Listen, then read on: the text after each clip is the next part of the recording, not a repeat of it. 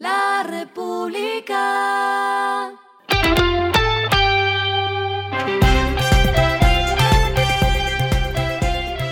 Al final de la jornada, esto es lo que debes saber sobre el comportamiento de los negocios, las finanzas y la economía. Las movidas de hoy fueron se dio luz verde el primer programa de hidrógeno verde en el país. Promigas, de la mano de Ecopetrol y el Gobierno Nacional, pondrá en funcionamiento un piloto de producción de hidrógeno verde, el cual será inyectado a las redes de gas natural de la zona de Mamonal, en Cartagena. En la primera fase, la compañía producirá cerca de 1.574 kilogramos de este energético al año. Auteco Mobility inauguró la primera planta de ensamblaje en el oriente antioqueño. La obra de 4.786 metros cuadrados proyecta ensamblar cerca de 3.000 motocarros al cierre de 2022. También tendrá cobertura en el Pacífico y sumará más de 280 empleos en el municipio de Río Negro.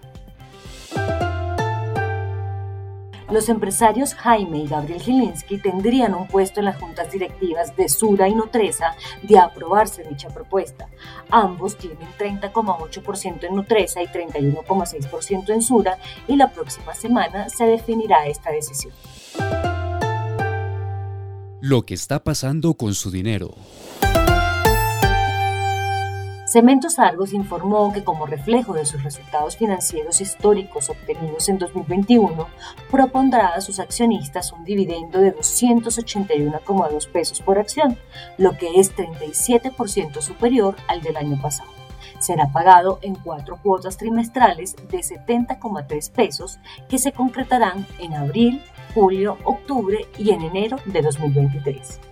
Bancolombia también repartirá dividendos. Del proyecto de distribución de utilidades será más de 3 billones de pesos los que se distribuirán con un dividendo de 3.120 pesos por cada una de las 509,7 millones de acciones ordinarias de la compañía y 452,1 millones de especies preferenciales. Este monto se pagará en cuatro partidas trimestrales de 780 pesos cada una. Los indicadores que debe tener en cuenta. El dólar cerró en 3.820,67 pesos, subió 4,24 pesos. El euro cerró en 4.205,79 pesos, bajó 11,74 pesos. El petróleo se cotizó en 104,88 dólares el barril. La carga de café se vende a 1.978.000 pesos y en la bolsa se cotiza a 2,79 dólares. Lo clave en el día. Seguimos creciendo. El DAN informó que en enero la economía creció 7,8%, explicado principalmente por las actividades secundarias, con un crecimiento anual de 12,4%. Puntualmente, lo que jalonó el crecimiento fue el comercio, transporte, alojamiento, las industrias manufactureras y las actividades artísticas y de entretenimiento. A esta hora en el mundo. A las 9 de la mañana de hoy comenzó la llamada entre el presidente de Estados Unidos Joe Biden y su homólogo de China Xi Jinping, pero nada se concretó. Aunque es probable que Xi Jinping presente a China como una parte neutral en el conflicto entre Rusia y Ucrania, lo visto en redes sociales hace pensar otra cosa. Hablo del tuit que puso la portavoz del Ministerio de Relaciones Exteriores de China, Hua Chunying, diciendo, la afirmación de que China está en el lado equivocado de la historia es autoritaria. Es Estados Unidos el que está en el lado equivocado de la historia.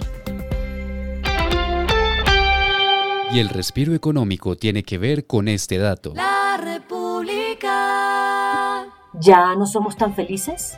Aunque siempre se ha cuestionado este tipo de ranking de felicidad, acá les cuento lo más reciente.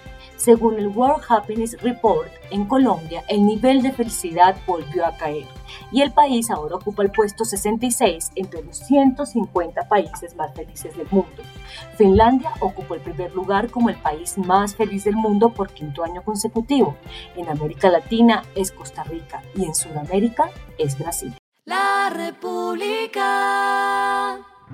Y finalizamos con el editorial de mañana, la fórmula de bajar la inflación con dinero caro. Con la subida de tasas de la Reserva Federal, lo propio es que el emisor copie la fórmula y siga elevando el costo del dinero, con fuerte impacto en la reactivación de la economía. Esto fue Regresando a casa con Vanessa Pérez.